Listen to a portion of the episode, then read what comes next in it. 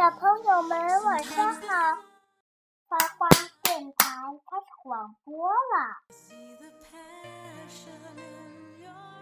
小朋友们晚上好，花花电台开始广播了。今天给大家讲神奇校车，把热留住。嗯，好的。妈妈讲的时候，你不要在旁边敲这个小棍子，因为会发出很大的声音。噪声。对，卷毛老师是我们学校最古怪的老师。妈妈，嗯嗯，妈妈，如果我我想玩，你能到离离你远的地方吗？可以。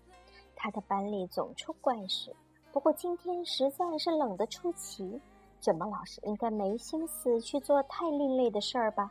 至少我们是这么想的。我们来到学校的自助餐厅，准备填饱肚子，暖和暖和。阿诺要了一杯热气腾腾的可可加棉花糖。事情就是从这一刻开始的。阿诺刚喝了一口，就发现可可已经凉得没法喝了。原来餐厅里有一扇窗户开着，可可的热气已经从打开的窗户跑出去了。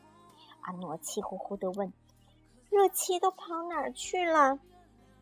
听到这话，卷毛老师的眼睛一亮，我还以为你都不会提问呢。下一秒，我们已经坐在神奇校车里了。这回，校车的轮胎变成了雪橇和履带，我们正在穿越地球上最寒冷的地带——北极地区。但是，大家连外套都没来得及穿呢。在我以前的学校，如果要来北极，我肯定会穿外套的。这谁说的呀？嗯，阿诺，这肯定是菲比嘛。菲比老师说，在我以前的学校，对吧？卷毛老师按了一个按钮，外套就从车顶掉了下来。可这些衣服太薄，一点也不暖和。卷毛老师又去找厚衣服的按钮，却一不小心把校车开进了冰冷的海水洞。当我们到达对岸时，车上挂满了冰，引擎也被冻住了。妈妈，你看看。对呀。小车为什么还在笑？嗯，校车熄火了，我们被困在北极地区了。发生什么事了？我们冻冻弹不得了哦，冻住了。要想回家呀，我们必须要想办法让车子热起来。大家都冷得要命。我们班的宠物蜥蜴，可怜的里兹已经快冻僵了。里兹是冷血动物，它身体的大部分热量是从外界环境中获得的。菲比一边解释，一边把李子放进自己的外套里。别担心，我是温血动物，我能把热量传给你。哦，多罗西一边看书一边说：“据我所知，北极地区的最低温度能降到零下七十度呢。”哦，我们身上的热量都跑到校车外面了。阿诺说：“我那杯可可的热量肯定也是这样跑出去的。”这时，旺达从一个座位底下发现了一只旧木箱。我们在里面找到许多护目镜。卷毛老师说那是热视镜。哦，神了！戴上它以后，就能清楚地看见热气正从我们身上散出去。这些肯定就是我们失去的热量。菲比分析着，热气正透过车顶流向外面。热气跑得很快，我们必须找到为我们提供热量的能热热源。幸亏阿诺在那只旧木箱里找了一些木头，我们便生起火堆，围坐在一起取暖。卷毛老师还兴高采烈地煮起柠檬茶了。哦，火是非常好的热源，这趟旅行终于开始升温了。可惜那些木头维持不了多久，正好我们又发现了一只木箱，就把它拆了。这时，有几个暖水袋从箱子里滚了出来。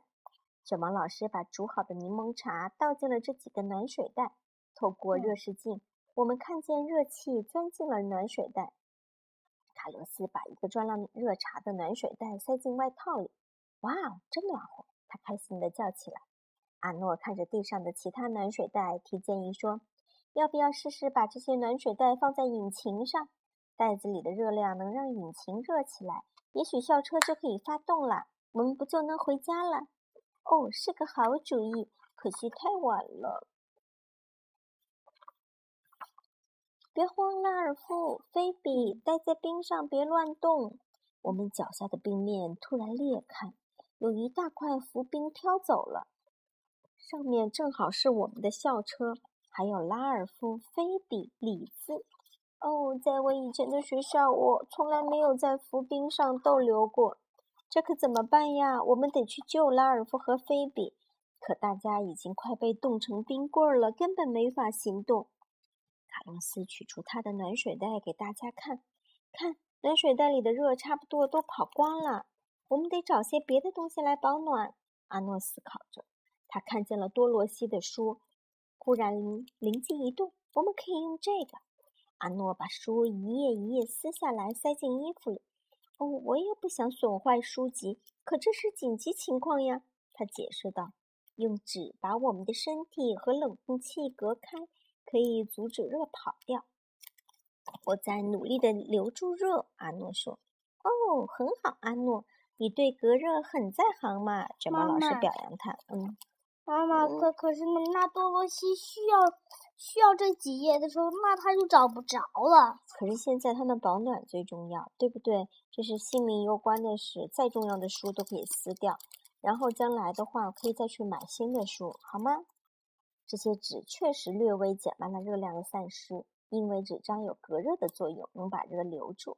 我们想要弄回，我们要想弄回校车，这显然不够，还要再找一个更好的热源。啊，那边有件毛大衣，卷毛老师说，应该是个不错的热源哦。跟我来，卷毛老师说的没错。这个热源很温暖，而且毛茸茸的，闻起来有点像鱼。我们突然明白了，这可不是一般的热源，这是一只北极熊，是不是啊？他们以为是个毛衣呢。卡洛斯大喊：“快跑呀！”蒂姆惊呼：“快躲起来！”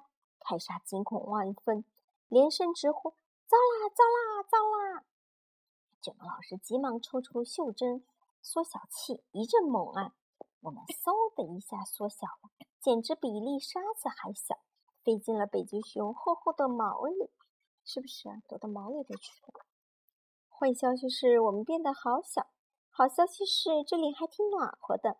我们能看见从北极熊身上散发出来的热气，被这层厚厚的打结的毛给挡住了。这个道理和在衣服里面垫纸是一样的。这是什么？就是它的毛啊，北极熊的毛，因为它们现在缩得很小。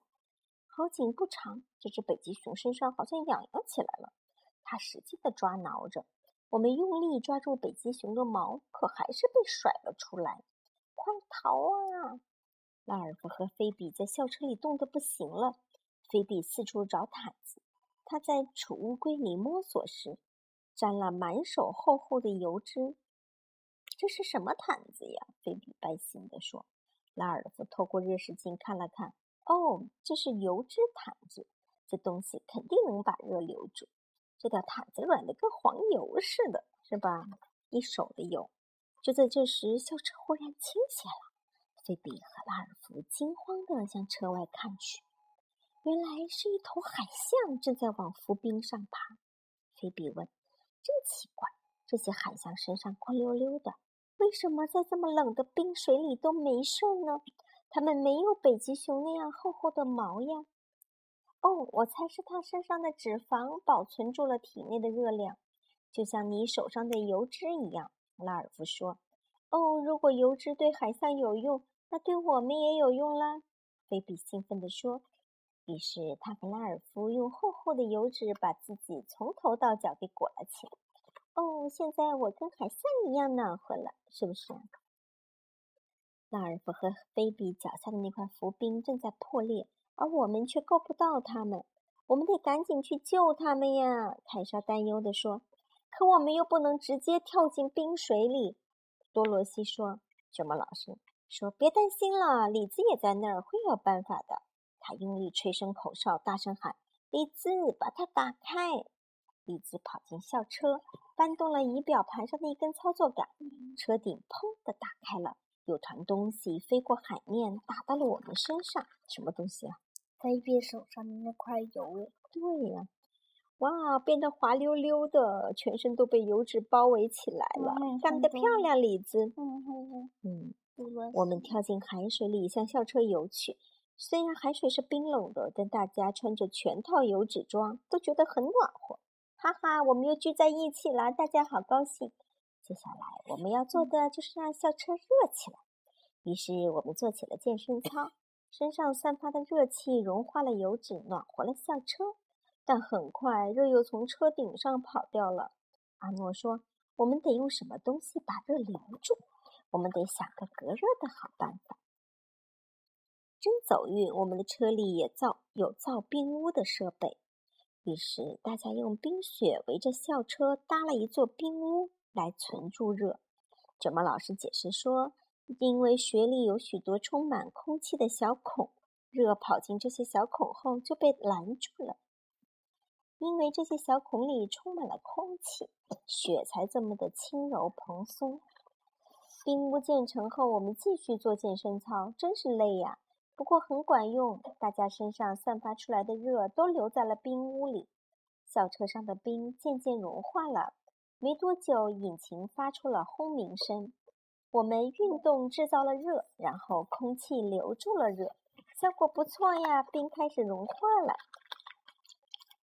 太及时了！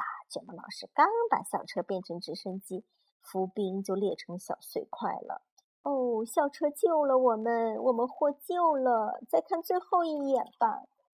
回到了学校，阿诺又要了一杯热可可。这一回呀，他不会再让热溜走啦。他把热可可放进了一个双层棉袋里，是他自己做的哦。就像卷毛老师说的那样，阿诺对隔热很在行呢。妈妈，嗯。好了，故事讲完了。妈妈，还没讲知识呢。小知识它是一个什么意思呢？就是说，你知道有哪些隔热的办法吗？可以做做实验，嗯，看看哪种材料最保温。你可以挑不同的材料，比如说棉花、枕套、睡袋、锡箔纸、报纸都可以。你觉得哪种材料保温效果最好呢？嗯。